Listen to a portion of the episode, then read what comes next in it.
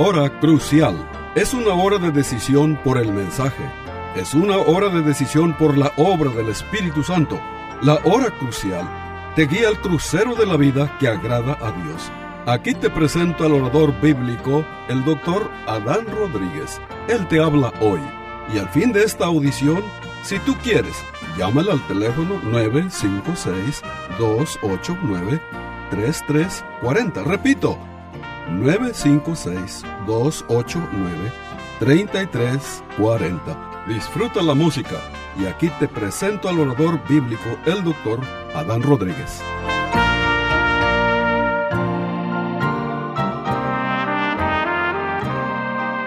¿Qué tal querido radio oyente? Continuamos con esta serie de mensajes sobre la lucha espiritual y hoy estaremos hablando sobre Efesios capítulo 6 versículo 13 al versículo 18 y la palabra de Dios dice lo siguiente Estad pues firmes, ceñidos vuestros lomos con la verdad y vestidos con la coraza de justicia y calzados los pies con el apresto del Evangelio de la paz.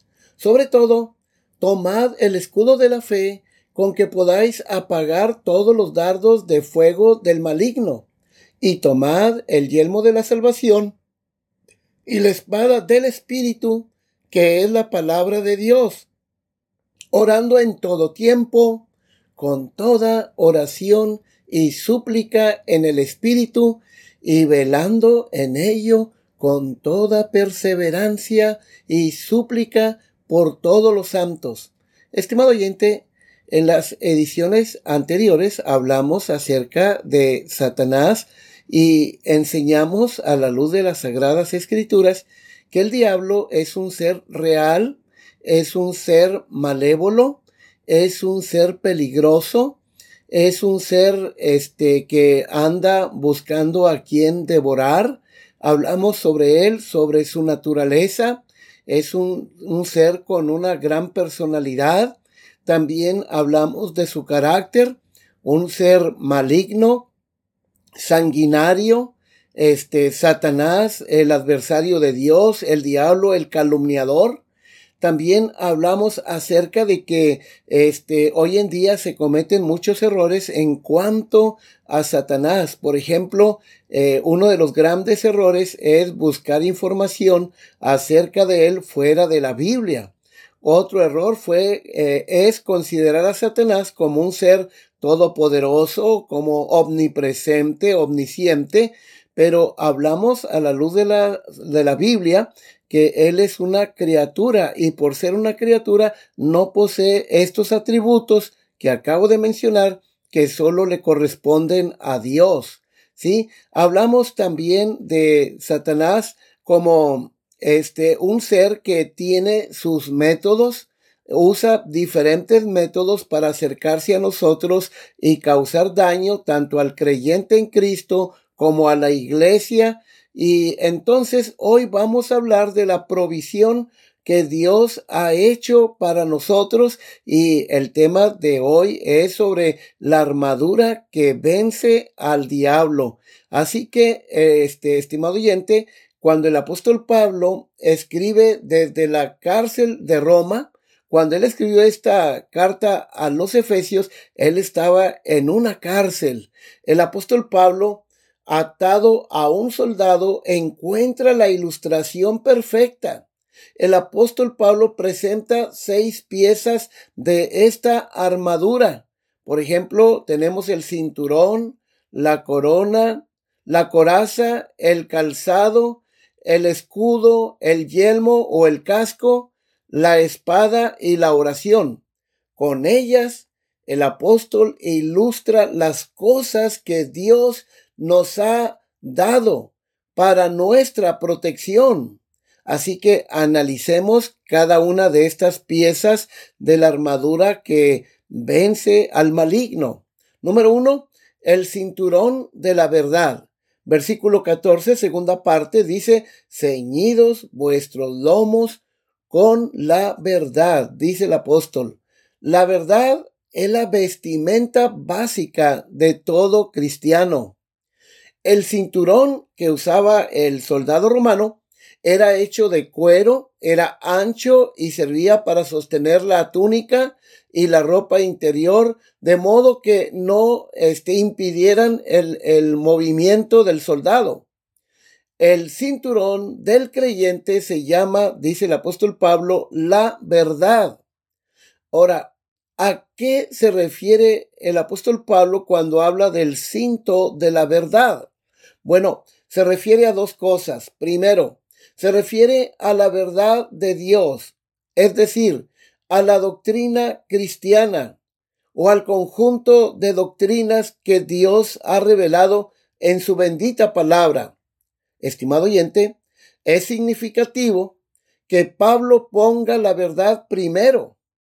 Esto sugiere que la guerra espiritual exitosa comienza con fijar firmemente en nuestras mentes las grandes doctrinas del cristianismo.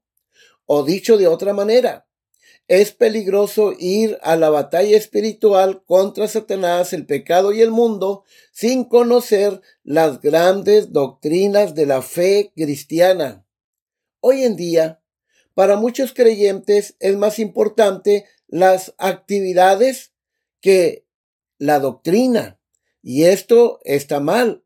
Es lamentable que hoy muchas iglesias le prestan tanta atención a diferentes tipos de actividades, pero descuidan la enseñanza, eh, descuidan de escudriñar y estudiar las grandes doctrinas que Dios ha revelado en su bendita palabra. En el cristianismo, estimado oyente, la verdad viene primero. Luego sigue la acción. Y déjame demostrarte este punto. Por ejemplo, la carta de, de, Pablo a los romanos se compone de 16 capítulos. Y los primeros 11 capítulos es pura doctrina. Romanos es el corazón doctrinal de toda la Biblia. ¿Sí? Es el corazón mismo del Evangelio. Pero Pablo dedica 11 capítulos a establecer, a desarrollar las bases y las doctrinas del Evangelio. Y luego dedica cinco capítulos a exhortaciones prácticas basadas en la doctrina. Lo mismo pasa con esta carta a los Efesios. Se compone de seis capítulos y los primeros tres es doctrina. Los últimos tres son exhortaciones prácticas basadas en la doctrina. Así que, estimado oyente, sin la verdad, es decir, sin las doctrinas, sin el conocimiento de quién es Dios y de quiénes somos nosotros como cristianos y qué hemos llegado a ser en Cristo y qué hemos sido llamados a hacer, sin este conocimiento no sabemos qué tipo de actividad emprender y seremos vulnerables a los ataques y artimañas de Satanás. Yo te pregunto en este día, ¿conoce las grandes verdades de la fe cristiana? ¿Estudias la Biblia para comprender estas verdades de una manera más profunda? Se cuenta que en cierta ocasión, un cristiano que murió y cuando llegó al cielo se encontró con algunos de los profetas del Antiguo Testamento, y entre ellos él se encontró con Ezequiel y con Malaquías y otros. Pero bueno, este cristiano, cuando ve al profeta Ezequiel, le dice, Ezequiel, es un placer conocerte. Y Ezequiel le contesta, pues también para mí, querido hermano, me complace mucho este y me da alegría conocerte. Dime, ¿qué te pareció mi libro que escribí bajo la inspiración de Dios, mi libro de Ezequiel. El cristiano le responde, ay, pues fíjate que nunca lo leí. Luego este cristiano se acerca al profeta Malaquías y le dice, Malaquías, me da mucho gusto conocerte. Y el profeta le dice, ¿leíste mi libro, este, que escribí es mucho más corto que el libro de Ezequiel. Y este cristiano le responde, ay, fíjate que tampoco lo leí. ¿Tu libro estaba eh, en el Antiguo o en el Nuevo Testamento? Bueno, estimado oyente, en mi opinión, y esto es muy importante, en mi opinión, este, muchos cristianos el día de hoy están precisamente en esta condición de este cristiano que nunca había leído los libros de la Biblia. Este, las cosas menores, estimado amigo, no deberían impedirnos dominar las verdades que nos harán fuertes para la batalla. La Biblia, como la palabra de Dios, revela las mentiras del diablo y revela la verdad bíblica que nos libera del error. Por tanto, apelamos al poder de la palabra de Dios. Debemos ser hombres y mujeres veraces. Ahora, el cinto de la verdad también se refiere a nuestra integridad como hijos de Dios. Somos llamados a ser personas que hablamos la verdad y nos alejamos de la mentira. Es por falta de la verdad que muchos caen en manos de Satanás. Qué hermoso, estimado oyente, es poder confiar en la palabra de un creyente que muestra que es verdaderamente un hijo de Dios. El cristiano cuyo cinturón es la mentira, no puede vencer al diablo. El cristiano cuyo cinturón es la verdad, entonces puede vencer al diablo. Ahora pasemos en segundo lugar a analizar la segunda pieza de la armadura del creyente que vence al maligno. Es la coraza de justicia. Dice aquí el versículo 14, en la tercera parte, y vestíos con la coraza de justicia. ¿Qué es esta coraza?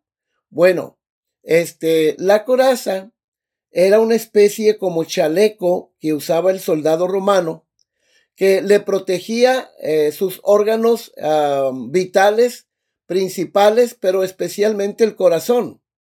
La coraza de justicia puede referirse a lo que en teología se llama la justicia de Dios o la justicia imputada o la justicia de Cristo. La coraza de justicia también puede referirse a la vida de santidad. Entonces, esta coraza de justicia, estimado oyente, es en primera instancia la justicia de Cristo, es decir, esa vida de obediencia que Cristo vivió, esa vida de santidad que Cristo vivió cuando estuvo en este mundo, sí, Cristo cumplió con toda la ley de Dios perfectamente. Y a esa vida de obediencia se le conoce como este, una vida de santidad, la justicia de Cristo, la justicia de Dios. Es decir, la justicia imputada. Cuando el pecador se arrepiente de sus pecados y confía en Cristo como su Salvador, Dios, el juez del universo, nos otorga su perdón judicial, perdona todos nuestros pecados, pero además nos imputa, nos transfiere, pone a nuestra cuenta la justicia de Cristo, es decir, esta vida de obediencia que Cristo vivió es puesta a nuestra cuenta. Y cada vez que Dios te ve a ti ya no ve más tu propia justicia, que sigue siendo como trapo de inmundicia, sino que ve en ti la justicia de Cristo. Y sobre esta base, el cielo es nuestro. Pero también decíamos que la, la, la justicia, la coraza de justicia, se refiere a vivir una vida de integridad, una vida de santidad. Tito capítulo 2, versículo 12 dice, enseñándonos que, renunciando a la impiedad y a los deseos mundanos, vivamos en este siglo sobria, justa y piadosamente. Entonces, estimado oyente, Debemos vivir con rectitud para que Satanás y todos los demás puedan ver que somos los verdaderos hijos de Dios y sus fieles servidores. Ahora noten aquí la aplicación. El creyente cuya coraza está agrietada por una conducta marcada por la injusticia, no vence al diablo. Ahora veamos este la tercera pieza de la armadura del creyente que vence al maligno. Este es precisamente los zapatos o las sandalias. Dice el versículo 15, y calzados los pies con el apresto del Evangelio de la paz. Los zapatos o sandalias que usaban los soldados romanos en aquella época eran hechas de suelas gruesas y con púas para no resbalar, de modo que eh, se pararan firmes al atacar al enemigo. Así se ha traducido este texto, que el calzado de tus pies sea el Evangelio de la paz, para así estar firme sin peligro de resbalar. Esto requiere, estimado oyente, que estemos en paz con Dios. A su vez, implica que si estamos en paz con Dios, estaremos en guerra con Satanás.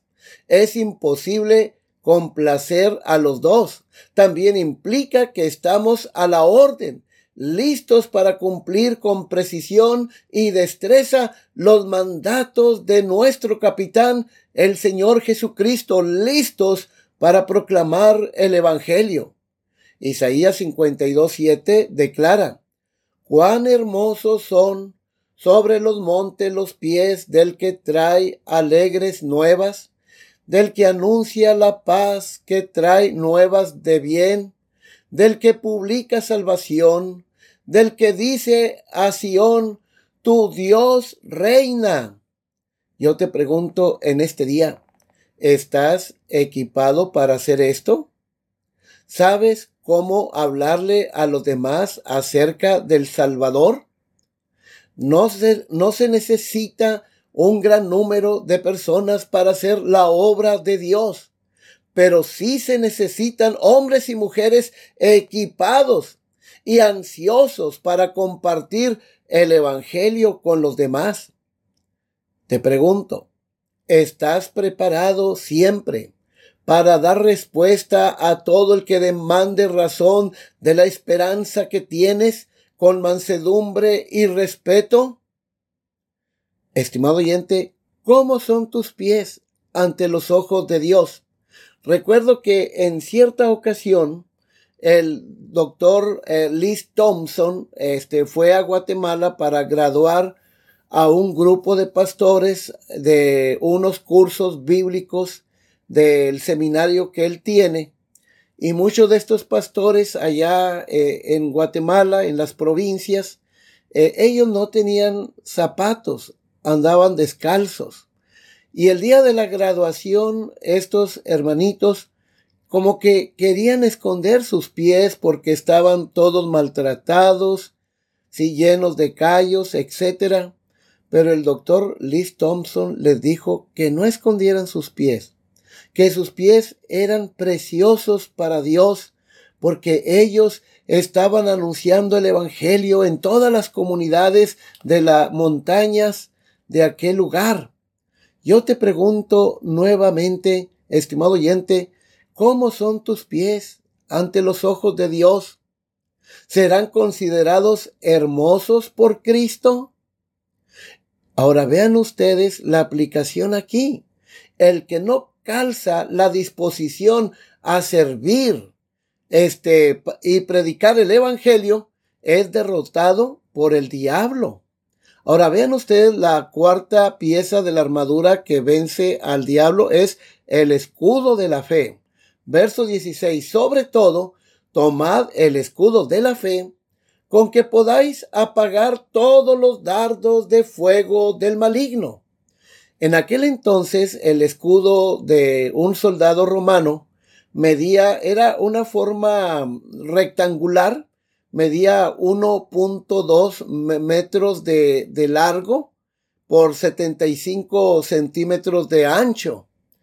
Casi cubría todo el cuerpo del soldado romano. En los tiempos del apóstol Pablo se usaban estos escudos para esquivar las flechas con fuego que mandaban los enemigos. ¿Sí?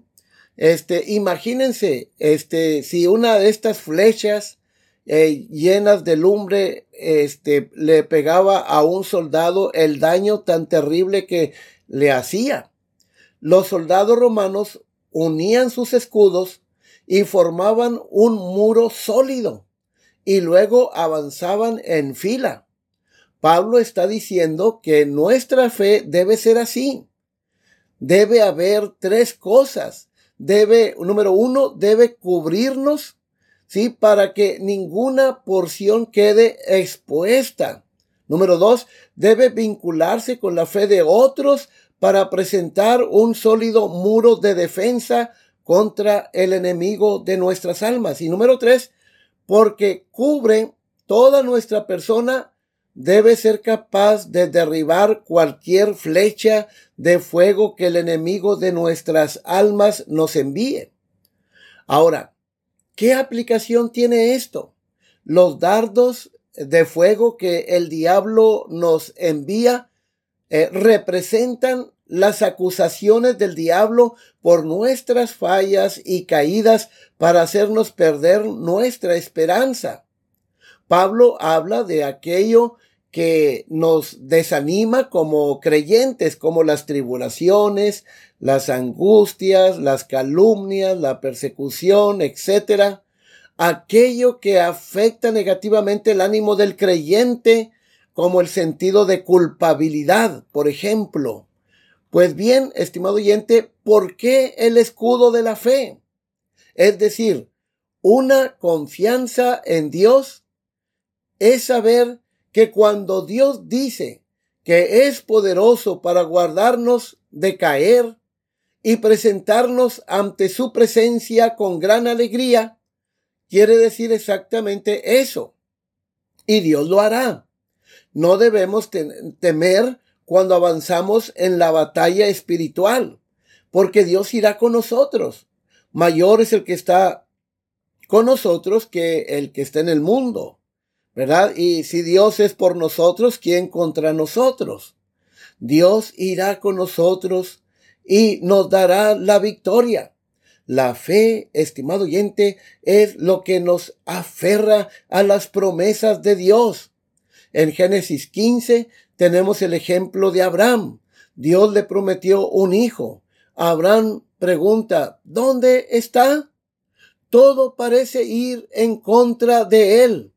Pero sin embargo, Abraham nunca desmayó aunque las circunstancias eran adversas. Por ejemplo, Lot, eh, por avaricia, se aprovecha de Abraham y se separa. Luego Abraham tiene que ir a rescatar a su sobrino de aquellos cinco reyes malvados. Pero vemos que Abraham nunca desmayó y siempre confió en Dios y Dios lo honró. Ahora, estimado oyente, un escudo descuidado permite que los dardos del enemigo nos derroten, ¿sí? Ahora, vea usted la quinta pieza en este, el, el, la, la, vestidura, sí, este, del creyente, ¿verdad? Este, la, la armadura del creyente es el casco y tomad el yelmo de la salvación. El apóstol Pablo habla ahora de protección para la cabeza. Algo sobre el aspecto del casco del soldado es lo siguiente. El casco protegía la cabeza, es la parte más importante de toda la armadura ya que la mente controla todo el cuerpo. Si hemos de triunfar contra el diablo, nuestras mentes tienen que ser puras, no contaminadas. Este casco de la salvación también habla de la seguridad de nuestra salvación. ¿Sí? Este, por ejemplo, primera de Tesalonicenses capítulo 5, versículo 8 dice lo siguiente, dice Pablo hablando de los cristianos como tú y yo, dice, pero nosotros que somos del día, seamos sobrios, habiéndonos vestido con la coraza de fe y de amor y con la esperanza de salvación como yelmo. Entonces, este casco habla de nuestra salvación que tenemos en Dios, que tenemos en Cristo. Habla de que nuestra salvación es segura. Aquellos que hemos puesto nuestra fe en Cristo, tenemos que recordar que nuestra salvación no depende de nosotros. Fue Cristo el que tomó nuestra pena y sufrió en nuestro lugar. La salvación mía y tuya depende de la fidelidad de Cristo. Somos hijos de Dios. ¡Qué seguridad tan gloriosa! Con el yelmo de mi salvación protegiendo mi cabeza, puedo levantar mi vista y vivir confiado de la eternidad. Pablo dijo en Romanos 8, 38 y 39, por lo demás estoy seguro de que ni la muerte, ni la vida, ni ángeles, ni principados, ni potestades, ni lo presente, ni lo porvenir, ni lo alto, ni lo profundo, ni ninguna otra cosa creada nos podrá separar del amor de Dios que es en Cristo Jesús, Señor nuestro, nuestro. Un casco dañado por una mente entregada a conceptos mundanos no vence al diablo estimado oyente. Y luego la espada del Espíritu, y la espada del Espíritu que es la palabra de Dios. Bueno, la espada del Espíritu es un arma ofensiva y es un arma para defensiva también. Hebreos 4:12 dice, porque la palabra de Dios es viva y eficaz y más cortante que toda espada de dos filos y penetra hasta partir el alma y el espíritu, las coyunturas, los tuétanos y discierne los pensamientos y las intenciones del corazón. El mejor ejemplo que tenemos es el de Jesucristo cuando fue tentado en el desierto. Él venció a Satanás. No fue necesario que Cristo usara su poder para vencer a Satanás bastó con usar adecuadamente la palabra de Dios. En cada tentación Cristo le respondió, escrito está. Satanás y sus demonios son vencidos únicamente por la espada del Espíritu, que es la palabra de Dios. No hay nada en toda la vida más poderoso que la palabra de Dios pero la palabra de Dios imparte vida eterna y puede llevarte al cielo. Primero, las palabras de Dios son convincentes, es decir, tienen una manera de atraparnos y convencernos como ninguna otra palabra lo hace. Segundo, las palabras de Dios convencen. Tercero, la palabra de Dios está convirtiendo, cambia vidas como ningún otro poder en la tierra. Si vamos a resistir a Satanás, debemos tomar la palabra de Dios en nuestra mente y en nuestro corazón. Debemos tomar la espada del Espíritu y empuñarla con fuerza. La espada no basada en la palabra de Dios es una espada sin filo e ineficaz. Así que, estimado oyente, cada pieza de la armadura que vence al maligno está dirigida a una forma en la que Satanás ataca a los cristianos. Nuestra coraza de justicia nos protege contra las acusaciones de Satanás. Vimos que la justicia que nos protege contra esas acusaciones es de dos tipos. Primero está la justicia de Cristo imputada a nosotros en la justificación. Este, así lo dice Isaías 61:10. En gran manera me gozaré en Jehová, mi alma se alegrará en mi Dios, porque me vistió con vestiduras de salvación, me rodeó de manera de justicia, como a novio me atavió y como a, novia adornada con sus joyas. Eh, luego están aquellas obras prácticas de justicia que son el resultado de la presencia de Cristo en nuestras vidas. Así que, estimado oyente, tenemos los zapatos, son la protección contra Satanás como una serpiente. Luego tenemos nuestro escudo que nos protege de, de las tentaciones de Satanás. El yelmo, el casco nos protege contra Satanás como el engañador. Así que, y la espada del Espíritu es nuestro medio de resistir a Satanás como el mentiroso. Así que, estimado oyente, la exhortación de la palabra de Dios es que esta vestimenta es para traerla eh, las 24 horas del día y todos los días. Nunca hay que quitarnos esta vestimenta, ¿verdad? Así que este, nuestra lucha es titánica, pero con esta armadura somos más que vencedores. Bueno, estimado oyente, se nos terminó el tiempo. Se despide la voz amiga del pastor Adán Rodríguez, pastor por la gracia de Dios y la paciencia de la Iglesia Bautista Jerusalén de Far, Texas. Hasta la próxima de la serie. Este fue su programa La Hora Crucial. La Iglesia Bautista Jerusalén y su pastor Adán Rodríguez agradecen a su bella audiencia y les recuerda que los días lunes y viernes a las 12 horas del mediodía, este programa se repetirá sin falta. Y si usted vive en la frontera, le invitamos a que asista a nuestro culto de adoración los domingos a las 11 de la mañana. El santuario del templo Jerusalén se encuentra en la calle Cafri, a una cuadra de la biblioteca de la ciudad de Far, Texas. Llame al doctor Adán Rodríguez y con gusto le informará. Teléfono 956-289-3340. O si usted prefiere escribir, hágalo. La hora crucial, PO Box 774, Far, Texas 78577.